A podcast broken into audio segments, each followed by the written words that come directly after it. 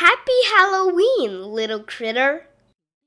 It's Halloween, and little sister and I are going to a spooky Halloween party. The party is at a haunted house.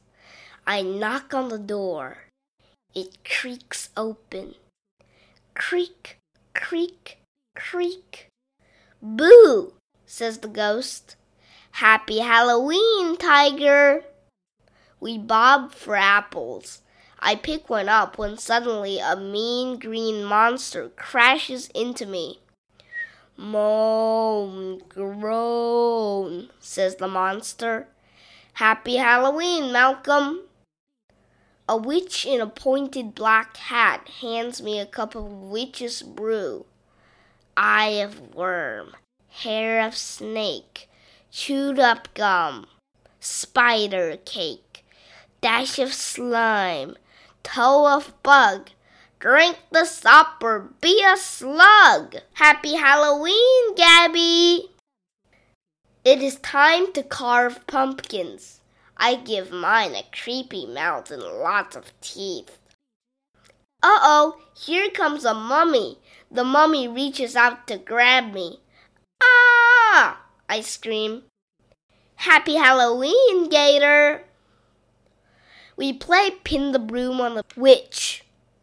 I go first. I close my eyes and pin my broom right on the witch's head. A dragon comes creeping up behind me.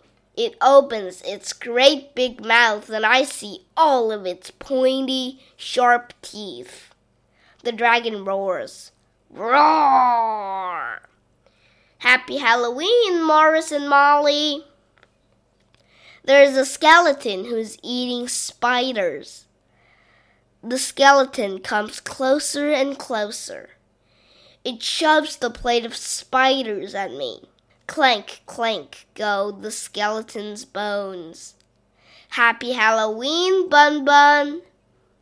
We play Catch the Ghost. I am it. I close my eyes. Five, four, three, two, one, ready or not, here I come, I say.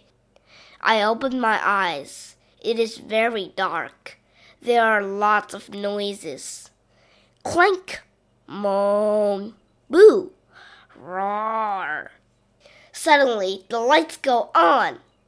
Happy Halloween, little critter, say all my friends.